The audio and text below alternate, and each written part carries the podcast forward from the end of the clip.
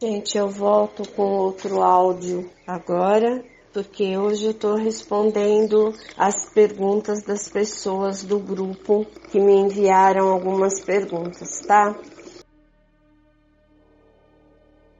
Então, tem uma pergunta que algumas pessoas, não só uma pessoa me fez, se existia a possibilidade de, de uma pessoa desencarnada afetar a vida física do outro aqui. Bom, existe sim essa possibilidade, acontece muito, por isso que em muitos centros espírita hoje ainda é necessário os trabalhos de desassédio, porque são socorridas esses espíritos que estão é, muitas vezes incomodando as famílias. Existem muitos tipos de assédio. Existe o assédio de uma pessoa que possa ter desencarnado com raiva de você, magoada com você, ou que você tenha feito alguma coisa para esta pessoa que ela não aceitou e não entendeu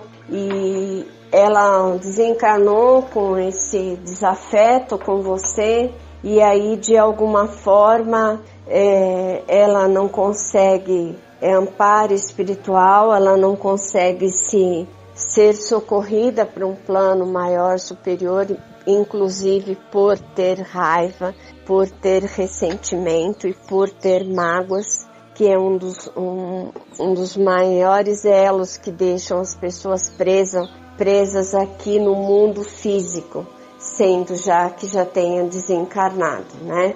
E tem é, razões que é, pessoas que são viciadas, drogadas é, de alguma maneira, elas têm alguma dependência química, elas não têm lucidez e clareza e muitas vezes elas desencarnam e ficam no mesmo lugar, porque ali também estão os assediadores de, de, dela e ela não tem noção e lucidez nem para enxergar o socorro. Por isso também que é muito, muito, muito necessário se aprender sobre projeção astral. Porque na projeção astral a primeira coisa que nós fazemos é socorrer o nosso lar e depois a gente socorre.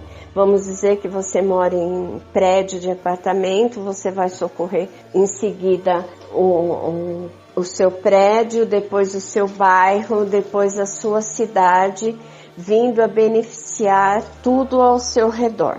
Mas essas pessoas ficam sim no lugar. Elas podem trazer doenças físicas, doenças mentais e doenças espirituais para as pessoas da casa. Como assim? Se ela fica próxima de uma pessoa que também beba, que também tem alguma dependência química, ou cigarro, ou bebida ou algum tipo de droga, ela vai criar um elo energético com essa pessoa e ela fica praticamente, vamos dizer, a gente costuma falar acoplada, mas é grudada realmente no campo energético da outra pessoa e leva a outra pessoa a adoecer, a a beber, a fumar, a ter vontade de usar droga, a ter sintonia com pessoas é, da, iguais que usem droga, que bebam, que fumem.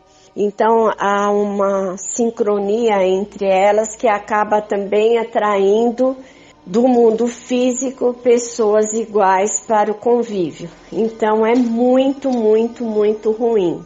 Pode acontecer também da pessoa ser apegada com a casa, com lugar, com dinheiro, com móveis da casa, com o conforto que ela tem ou com objetos que ela tenha gostado muito, que ela tenha convivido muito, que, que ela tenha comprado com muito prazer, então ela tenha este apego as coisas materiais. E aí, quando ela desencarna, ela fica presa naquele lugar por ela ter apego, por ela ter é, elos energéticos com aquelas coisas e com aquele lugar.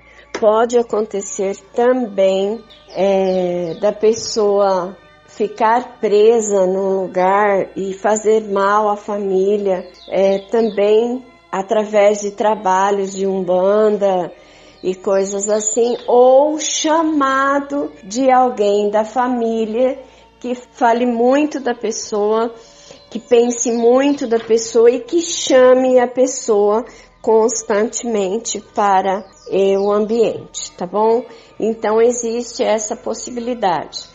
Então, por isso que eu sempre falo para vocês, usem a sequência 8888, escrita a lápis, em cima de portas, batentes de porta. Não precisa escrever grandão, escreva pequenininho. É, ou escreva com o seu dedo, fazendo de conta que o seu dedo é uma caneta invisível. A 147 e a 8888 são sequências que dão proteção divina ao ambiente e ajudam a limpeza das casas, ajudam a, a limpeza energética de quem vive na casa, tá bom? Bom dia.